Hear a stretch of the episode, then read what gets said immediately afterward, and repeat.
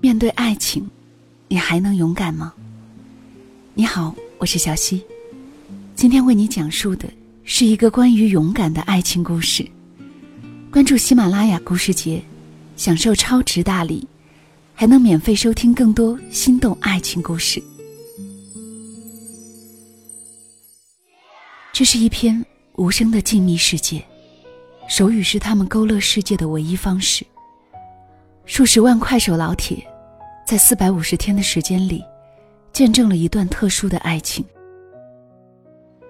二零一八年三月二十四日，马浩然习惯性的打开快手，无意中刷到了李勇敢的视频。正在纳闷儿，画面中的李勇敢怎么一直不说话时，看到了陪伴自己多年的手语，发现李勇敢和自己有着类似的痛楚。都是聋哑人。马浩然隔着屏幕，被这个女孩深深的吸引，他们二人的故事也从此开始。要讲述二人的故事，就得从勇敢说起。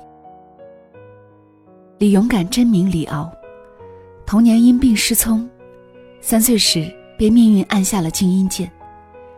无声的世界对于当时的他来说异常艰难。由于很难适应周围的环境，六岁时转到特殊教育学校学习。那是离我家一百多公里的一个城市，孤独、害怕、思念的感情，经常夹杂起来涌向我。最害怕的是外界的异样的目光，是那种令人不安无措的目光。李敖的回忆中，满是年少成长过程的不安与惶恐。那时的李敖还和勇敢几乎没有关系。好在李敖的父母一直在对他进行正确的引导，带他读书认字，教他明辨生活中的对与错。李敖在学习的过程中，逐渐培养起了自信。但由于残疾人的身份，他在成长过程中遇到过常人无法理解的害怕与恐惧。打工求职过程中。李敖曾因为自己的特殊性，受到了许多不公的对待和歧视，甚至还有过被性骚扰的经历。来自社会外界的人性邪恶面，在当时弱小的李敖身上被放大。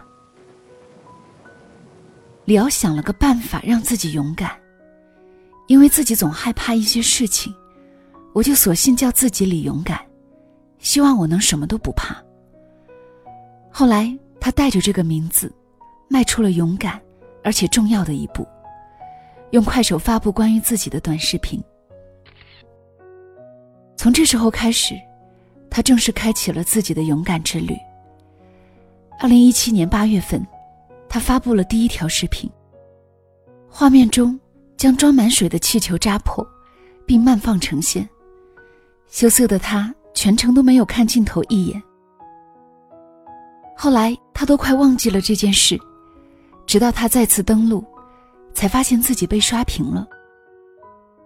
这条视频有上万次播放，数千的点赞，和上百条互动评论。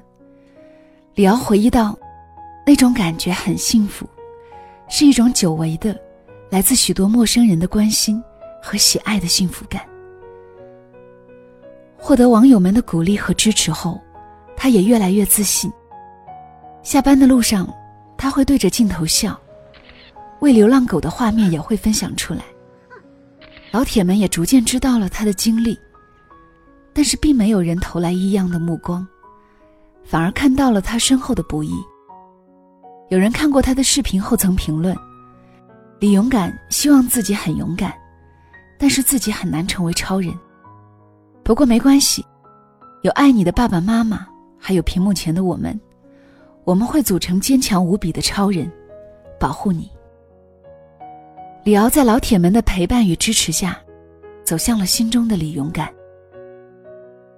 时间来到二零一八年三月二十四日，日常拍摄视频的他还不知道，远在一千三百公里之外的屏幕另一端，一份命中注定的幸运，正在突破束缚向他奔来。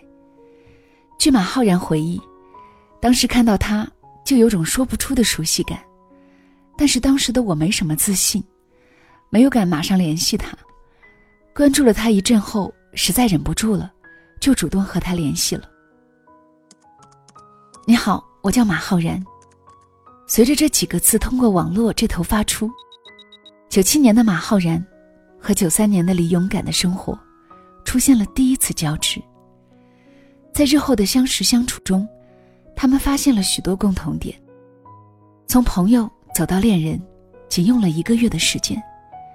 就像李勇敢所描述的，互相认识之后，在了解接触的过程中，发现我们的爱好。性格等许多方面都特别合适，而且我们也有着共同的不服输、不认命的特点。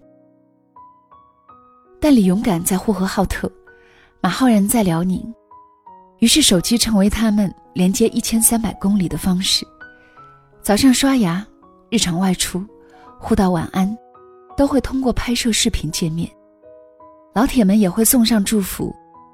我们来打卡被虐了，太甜了你俩。你们虽然是异地，但在网上的见面时间，比我们不异地的都长。慢慢的，越来越多的老铁被这一对幸福的情侣吸引，现在两人的粉丝已有数十万。但李勇敢并没有把老铁们看成粉丝，他们更像是亲友团，一直在身边支持我们，鼓励我们。这些家人，也是让我们变勇敢、变自信的过程中。最重要的一群人。如今的李敖变成了真正的李勇敢，他阳光开朗、乐观，唯一的不同只是他用手语的弧线勾勒世界。七月二十二日，他们又在快手上和家人汇报大事了。在视频里，他们晒出了结婚证，让数十万老铁成为他们的见证人。从相识到结婚。他们用了十五个月的时间，这十五个月中，不仅完成了终身大事，好像也完成了性格上的转变。